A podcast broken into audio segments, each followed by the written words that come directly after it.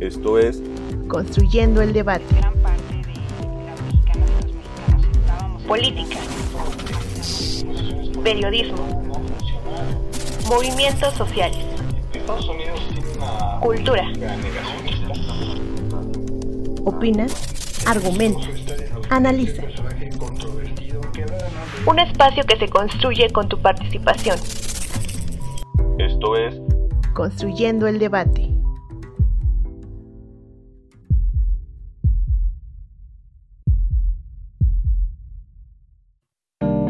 Es el cambio climático?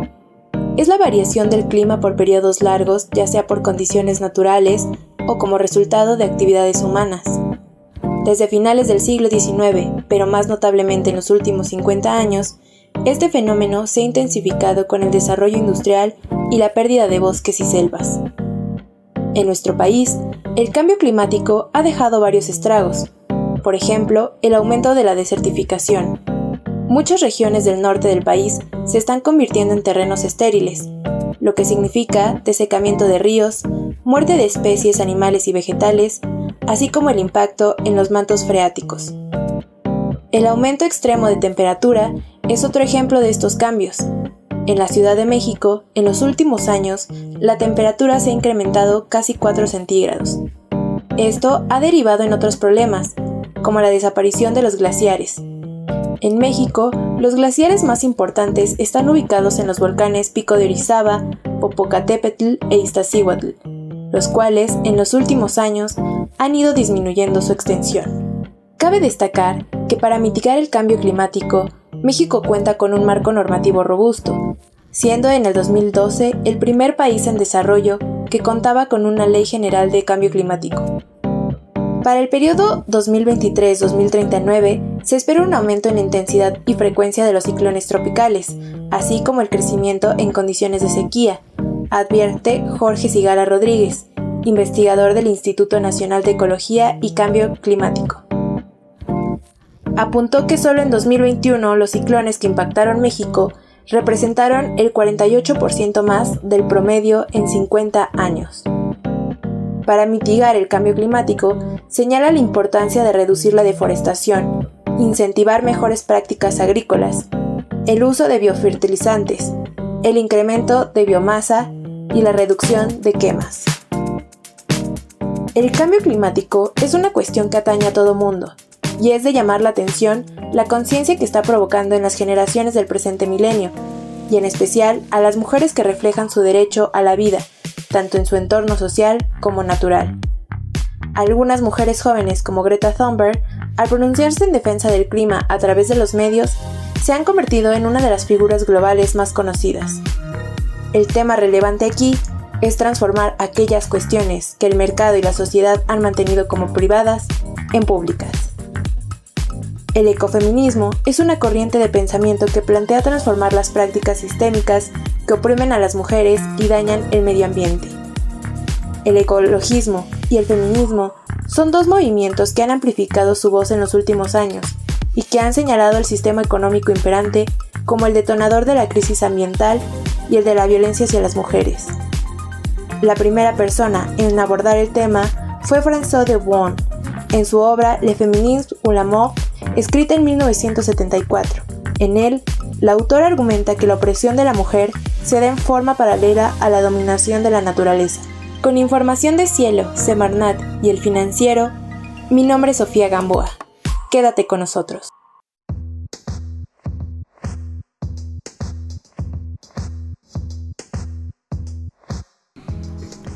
Muy buenas noches, les saluda Mariel Cabello, esto es Construyendo el Debate, el podcast de la Facultad de Ciencias Políticas y Sociales de la UNAM que podrán escuchar todos los lunes.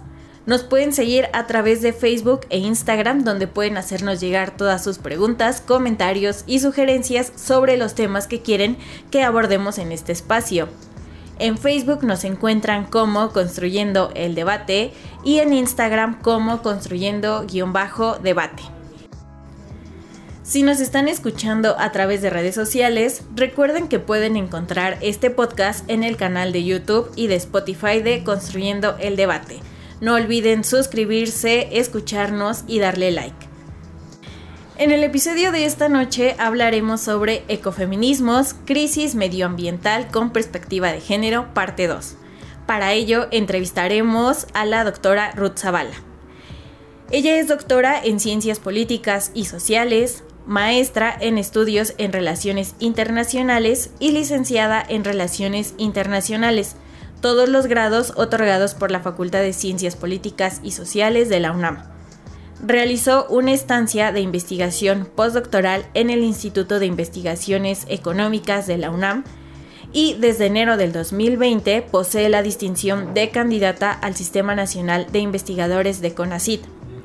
Sus líneas de investigación son desarrollo sustentable, gobernanza global, cambio climático, cooperación internacional, género y medio ambiente. Doctora Ruth, muy buenas noches, gracias por estar con nosotros en Construyendo el Debate. Hola, buenas noches Mariel. Es un gusto estar nuevamente en Construyendo el Debate.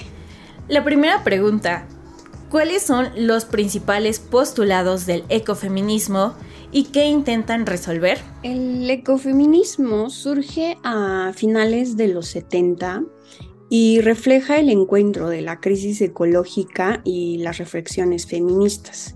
Este análisis se originó de forma paralela a las diversas críticas al modelo de desarrollo que ha traído como consecuencia la degradación progresiva de la naturaleza. El ecofeminismo es una crítica radical a este modelo capitalista patriarcal y antropocentrista. Eh, la crisis ecológica es un obstáculo más para cerrar las brechas entre mujeres y hombres y los efectos de la crisis ecológica son y serán desiguales para las mujeres y para los hombres por diversas razones, entre ellas eh, los roles que generalmente se le asigna a, cada uno de estos, eh, problemas sociales como la pobreza, la desigualdad, entre otros. Algunos de los principales postulados del ecofeminismo son que, en primer lugar, es necesario hacer una revisión de la relación del ser humano con la naturaleza, pues además de la visión antropocéntrica y utilitarista en la que se basa, evidencia los sesgos de género. Las mujeres se han encargado históricamente de todo lo que tiene que ver con la reproducción y, los cuidados, mientras que los hombres se han encargado de eh, temas de producción, eh, ser, ser los proveedores de una familia, entre otros. En segundo lugar, ahí está la, la crítica al sistema económico con la intención de alcanzar un sistema que permita un desarrollo que no sea selectivo. La crisis ecológica, en tercer lugar, profundiza estas desigualdades de género y sus efectos son normalmente desproporcionados eh, para las mujeres. El ecofeminismo ha sido etiquetado, eh, sobre todo en sus orígenes, como esencialista por considerar que las mujeres tienen rasgos específicos que las emparentan más con eh, la naturaleza. Existe un cierto rechazo desde el feminismo hacia el ecofeminismo de, los inicios, como decía, ya que se apega mm, a las tesis de la diferencia pues eh, el feminismo de la igualdad acentúa las cosas que son comunes entre mujeres y hombres, mientras que los feminismos de la diferencia acentúan aquello eh, que, en lo que difiere, ¿no? Valga la redundancia. Eh, para autoras como Amorós, el insistir en la diferencia entre los sexos ha constituido la estrategia patriarcal por excelencia. Hay características que se les considera eh, masculinas, como por ejemplo la racionalidad, la competitividad, el coraje, la creación cultural, entre otras, que además normalmente son las más valoradas mientras que las características femeninas eh, se, consideran algunas como la intuición, la afectividad, el cuidado a los demás, la cercanía con la naturaleza y estas socialmente son las que tienen normalmente poco o nulo valor. No debemos perder de vista que estas virtudes que se asignan son producto de las relaciones de dominación, forman parte de los roles que se han impuesto a eh, las mujeres y a los hombres eh, derivado del sistema patriarcal. Em, en este sentido, desde la visión del ecofeminismo existe una estrecha relación entre mujeres y naturaleza aceptada por diversas culturas. Se ve, se ve a las mujeres como más cercanas a, eh, la naturaleza y en ese sentido eh, considero que vale la pena preguntarse qué relación tienen las personas con la naturaleza y esto eh, ha dependido de la división sexual del trabajo y de las relaciones de poder y de la propiedad según criterios como el género, la clase, raza, entre otros. Para autoras, eh, entre ellas eh, Karen Warren, destaca algunas de las tesis que comparten todas las corrientes dentro del ecofeminismo y destaca cuatro principalmente. La primera de estas es que existe una relación entre la opresión experimentada por las mujeres y la sufrida por la naturaleza. En segundo lugar, no puede entenderse en profundidad ni la opresión de sexo ni la de la naturaleza si no se tiene en cuenta su relación.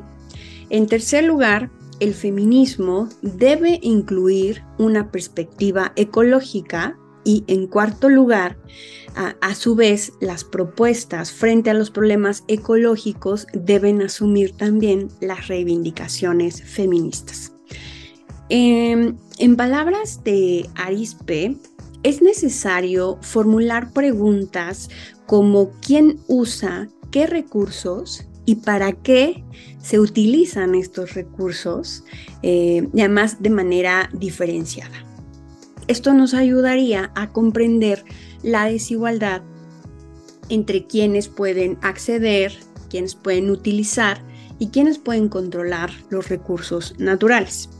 En este punto también me gustaría agregar que para Mies y, y Vandana Shiva, el análisis no debe centrarse en las mujeres como las víctimas del sistema patriarcal, porque esto invisibiliza otras problemáticas es necesario integrar el análisis de las relaciones de poder que prevalecen en la sociedad y que han limitado el acceso de las mujeres a los recursos naturales. El uso, la apropiación y la administración diferenciada de estos recursos se ha determinado nuevamente por estos roles que históricamente la sociedad le ha asignado tanto a las mujeres como a los hombres. Muchas gracias, doctora. Sabemos justo esto que las mujeres están presentes en todos los movimientos que son de medio ambiente, crisis ambiental, protección a los animales y como ya lo señalaba Alicia Puleo, entre el 70 y el 80% de estos movimientos son encabezados por mujeres. Y un caso muy reconocido fue en 2004 en Adivas, en la India, mujeres, un grupo de mujeres consiguieron cerrar una empresa de Coca-Cola que estaba acabando con el agua por la construcción. Entonces vemos cómo las mujeres son las que están siempre al frente de estos movimientos y son muy reconocidas. A continuación vamos a nuestra cápsula en el librero. En el librero. Cápsula con la información y reseña de las últimas publicaciones de la Facultad de Ciencias Políticas y Sociales de la UNAM.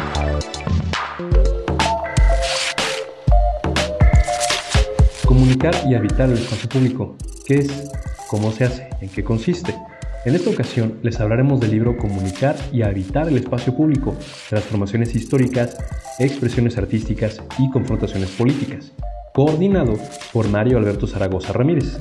En él encontraremos las aportaciones de nueve autores distintos que nos ayudarán a entender en qué consiste este libro y sus aportaciones, las cuales son divididas en tres, el espacio público, política y las disputas en el espacio público y estudios de caso. El primer capítulo, realizado por el coordinador de esta publicación, lleva por título Apropiarse y habitar el espacio público desde la diferencia. En él, el autor nos dice que esta apropiación significativa de los espacios la tenemos desde la concepción de nuestro hogar o el lugar donde echamos raíces, llámese parque público, escuela, etc. Proponiendo que debemos aprender a manejarlos ya que esos son espacios de comunicación importantes para la vida social y política de la sociedad. Natalia Pérez Bobadilla, en el segundo capítulo Metanarrativa Urbana, una aproximación a la heterotopía desde el arte, habla de las ciudades como un espacio en el que pueden existir distintas expresiones artísticas como forma de apropiarnos de estos espacios públicos.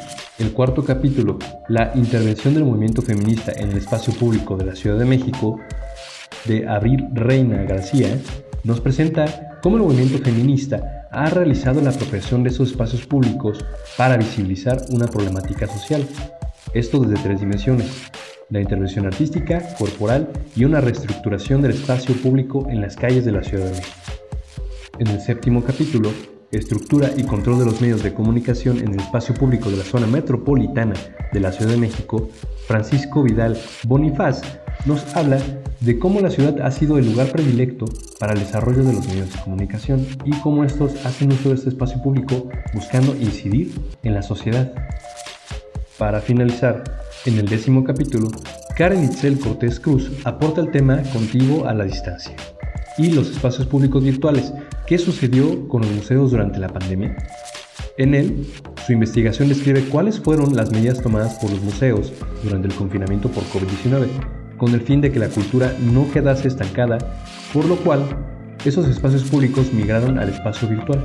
Recuerda que puedes adquirir esta publicación en el Departamento de Publicaciones de la Facultad, ubicada en el edificio G en la planta baja, o en la librería de la Facultad, ubicada en el edificio C, también en la planta a un costado de la cafetería. O también puedes escribir un correo electrónico a suscripciones.políticas.unam.mx para mayores informes de esta y otras publicaciones de tu interés. Mi nombre es Brandon. Hasta la próxima.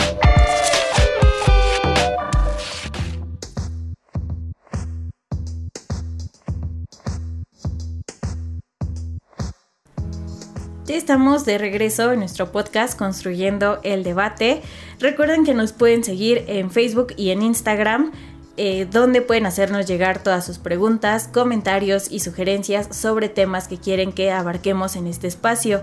En Facebook nos encuentran como Construyendo el Debate y en Instagram como Construyendo-Debate.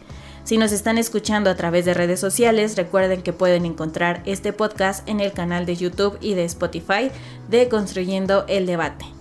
En el episodio de esta noche estamos hablando sobre ecofeminismos, crisis medioambiental con perspectiva de género, parte 2, y para ello estamos entrevistando a la doctora Ruth Zavala. La siguiente pregunta, doctora. ¿En México existe este movimiento? Y de ser así, ¿de qué manera se ha hecho presente? Por supuesto que el movimiento feminista existe en México y tiene diferentes caras o facetas que nos evidencian los distintos ámbitos en los que se expresa la subordinación de las mujeres. En nuestro país tenemos diversos ejemplos de movimientos sociales que podrían ser catalogados como feministas. Como ejemplo, a mí me gustaría hablar de las mujeres zapatistas en Chiapas, que durante la década de los 90, tras los levantamientos armados en esta entidad, el despliegue de fuerzas contra las bases sociales de apoyo al Ejército Zapatista de Liberación Nacional, convirtió a las mujeres indígenas, a sus familias y a sus territorios en objetivos de guerra. La militarización de los territorios indígenas fueron denunciados en un encuentro llamado Reclamo de las Mujeres ante la violencia, la impunidad y la guerra en Chiapas y se llevó a cabo en 1999.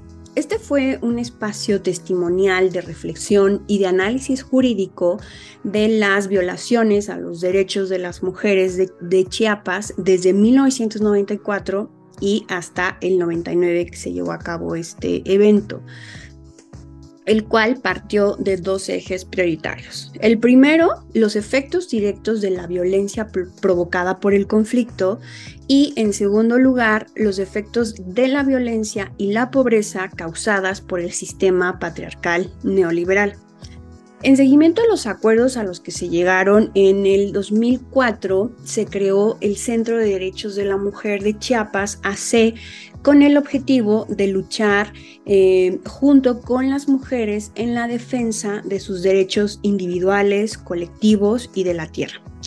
Este ejemplo nos habla de la, demanda que las mujeres hicieron a sus compañeros hombres para ser integrantes activas en este movimiento, participar en las reuniones, permitirles eh, representarse a sí mismas, organizarse, eh, es decir, llevar a cabo la, emancipación de estas comunidades de mujeres.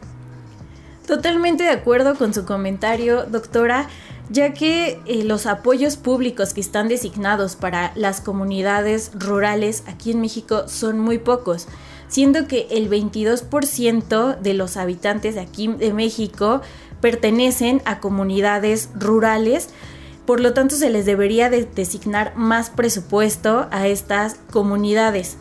Y por otro lado, retomando al Ejército Zapatista de Liberación Nacional, hay dos nombres claves para este movimiento, la comandanta Romana y Ana María, que ellas fueron dirigentes del Ejército Zapatista de Liberación Nacional y se convirtieron en palabra y símbolo para reivindicar otra forma de vivir.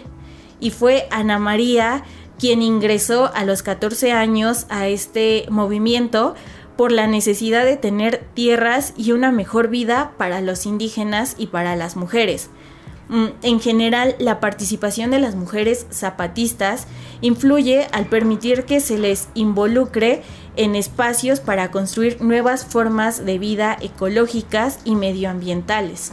Pasamos a la última pregunta ¿Existen actualmente en México políticas públicas en materia de cambio climático y derechos de la mujer diseñadas o con influencia del ecofeminismo? Bueno, México, al ser un país comprometido con ciertos instrumentos internacionales, le corresponde a nuestro gobierno realizar las adecuaciones necesarias en la legislación nacional para cumplir con lo que eh, se establece en los compromisos adquiridos en estos eh, acuerdos internacionales. Hay varios, a mí me gustaría destacar tres eh, acuerdos. El primero de ellos es la Declaración de Ríos sobre Medio Ambiente y Desarrollo de 1992, que también se le conoce como la Cumbre de la Tierra. Y eh, en este documento, en su principio número 20, eh, reconoce que las mujeres desempeñan un papel fundamental en la ordenación del medio ambiente y en el desarrollo. Es, por tanto, eh, imprescindible contar con su plena participación para lograr el, desarrollo sostenible. El segundo documento que quisiera destacar es la denominada Agenda 2030 de los Objetivos de Desarrollo Sostenible, que el principio, el, perdón, el objetivo número 5 es precisamente la igualdad de género. Eh, este documento de la Agenda 2030 se adoptó el mismo año que eh, se adopta el Acuerdo de París en 2015. El Acuerdo de París, a su vez, reconoce la importancia de incorporar a las mujeres y la perspectiva de género en las políticas que busquen alcanzar un desarrollo sostenible y precisamente se considera al cambio climático como un reto más para lograr la igualdad de género. En este sentido, considero que una política ambiental que pretenda ser exitosa debe incorporar la perspectiva de género a las políticas públicas encaminadas a hacer frente a la crisis ecológica. Concretamente, en el caso de México, tenemos una, una, ley general de cambio climático que fue publicada en el Diario Oficial de la Federación en junio del 2012. Eh, durante la legislatura pasada, la legislatura 64, que comprendió del 2018 al 2021, que también se le conoce como la legislatura de la paridad, que esta eh, implica un avance en el reconocimiento de los derechos políticos de las mujeres, durante esta legislatura se presentó una iniciativa de reforma a la Ley General de Cambio Climático. En julio del 2020, desde la Comisión de Medio Ambiente, Sustentabilidad, Cambio Climático y Recursos Naturales, la, la propuesta va a destacar la importancia de garantizar el derecho a un medio ambiente sano e inclusivo. En marzo del mismo año, en el 2020, fue aprobada esta iniciativa de reforma en la Cámara de Diputados por unanimidad. La misma se turnó al Senado eh, y, es un dictamen que habla de la reforma de los artículos 2 y 7 de la Ley General de Cambio Climático, el cual todavía continúa con un estatus dependiente en la Cámara de Senadores. Esta reforma, entre otras cosas, o, más bien principalmente, busca reconocer a la mujer en la preservación y aprovechamiento de los recursos naturales y en el desarrollo sustentable como un principio para la formulación y la conducción de la política ambiental. A manera de conclusión, me gustaría decir que es necesario disponer de mayor información y crear conciencia en todos los sectores de la sociedad y particularmente en las personas que toman las decisiones para lograr que la perspectiva de género logre permear a las políticas públicas. Todo ello con el propósito de alcanzar un desarrollo inclusivo y que haga realidad la justicia en todas sus dimensiones, incluyendo la ambiental, por supuesto. Me parece muy acertado su comentario, ya que esta Agenda 2023 para el Desarrollo Sostenible es un instrumento internacional a partir del cual las naciones miembros de la ONU deben elaborar e implementar políticas y programas orientados para poder lograr igualdad entre hombres y mujeres y siempre promoviendo el empoderamiento de las mujeres, procurando el cuidado del medio ambiente. Eh, por lo tanto, esta agenda se debe de proporcionar las condiciones necesarias para el desarrollo del ecofeminismo en México. Doctora Ruth, gracias por sus comentarios, por su participación, por estar con nosotros en un episodio más de Construyendo el Debate y la esperamos en próximos episodios. Bueno, finalmente quisiera agradecer este espacio para platicar sobre este tema tan necesario para nuestra sociedad, pues estos ejercicios contribuyen precisamente a informar e idealmente a despertar el interés de la ciudadanía en torno a estos problemas. Muchísimas gracias por la invitación. Gracias por escucharnos. Recuerden que pueden seguirnos en vía Facebook como Construyendo el Debate y en Instagram como Construyendo-Debate. Y pueden escuchar estos episodios y los pasados en nuestro canal de YouTube y de Spotify, así como en la página Cultura con Polacas que pueden encontrar en el sitio web de nuestra facultad. Si les gustó este programa, recuerden suscribirse, regalarnos un like y compartirlo. Este podcast es producido por la Coordinación de Extensión Universitaria de la Facultad de Ciencias Políticas y Sociales a cargo de la maestra María Auxiliadora Sánchez Fernández, en la producción Carlos Correa Escajadillo, asistentes de producción Sofía Gamboa y Mariel Cabello, en la producción de cápsulas informativas Ailis Ramírez y Brandon Rodríguez, edición y ensamble Sofía Gamboa, diseño e imagen Ángela Alemán y Eli Orozco. Se despide de ustedes Mariel Cabello. Muy buenas noches.